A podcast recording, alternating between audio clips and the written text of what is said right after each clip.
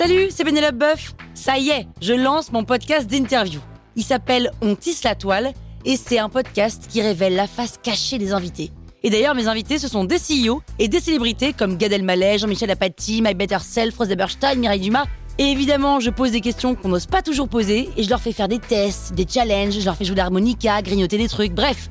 Rendez-vous sur On tisse la toile pour découvrir une interview tous les lundis. Ciao Sur écoute. Les malheurs de Sophie. C'est qui Sophie? Elle est connue Sophie, je connais pas. Vous écoutez Krusty Book, le podcast qui résume les livres en vous spoilant le hook.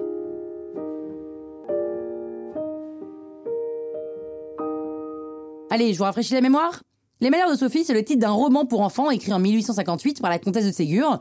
La comtesse de Ségur, qui ne s'appelle pas la comtesse de Ségur, mais qui s'appelle en réalité Sophie Rostopchine. Ce qui peut expliquer certaines choses, hein, notamment que les malheurs de Sophie ne s'intitulent pas Les malheurs de Jennifer. Voilà. Déjà une chose d'apprise, et accrochez-vous, ce n'est que le début.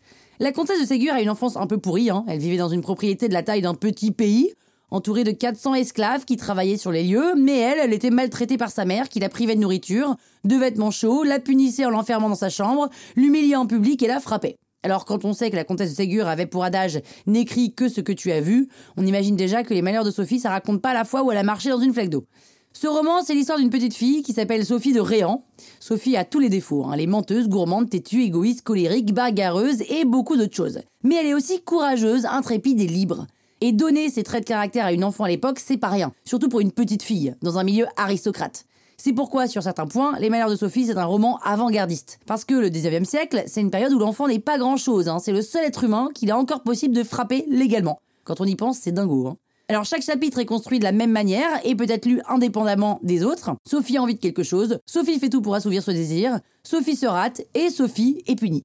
Voilà, dans beaucoup de ses bêtises, Sophie fait preuve d'une cruauté un peu naïve, et sans aucun doute possible, ce roman est loin d'être le préféré de Brigitte Bardot, parce qu'en peu de pages, hein, Sophie tue un paquet d'animaux, poissons, écureuils, abeilles et même une tortue, tout y passe.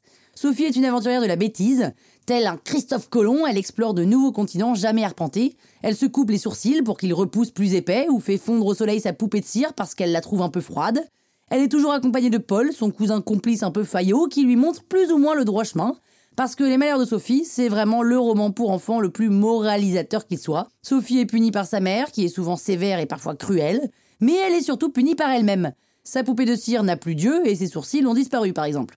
En opposition à l'imparfaite Sophie, il y a Camille et Madeleine de Fleurville, ses amies qui sont les petites filles modèles et que l'on retrouve dans le premier roman éponyme de la comtesse de Ségur. Les chapitres sont essentiellement construits en dialogue, c'est court et très dynamique. Bref, à tout moment ça remplace le petit ours brun comme histoire du soir. Hein. C'est pas non plus hyper Montessori, faut le reconnaître, mais ça remet les idées en place. En 2010, 29 millions d'exemplaires des ouvrages de la comtesse de Ségur ont été vendus. Alors oui, si vous vous le demandiez, le malheur des uns fait bien le bonheur des autres. Bah voilà, avec ce résumé, vous pourrez faire croire que vous avez lu le bouquin. Croustille, hein? La toile sur écoute.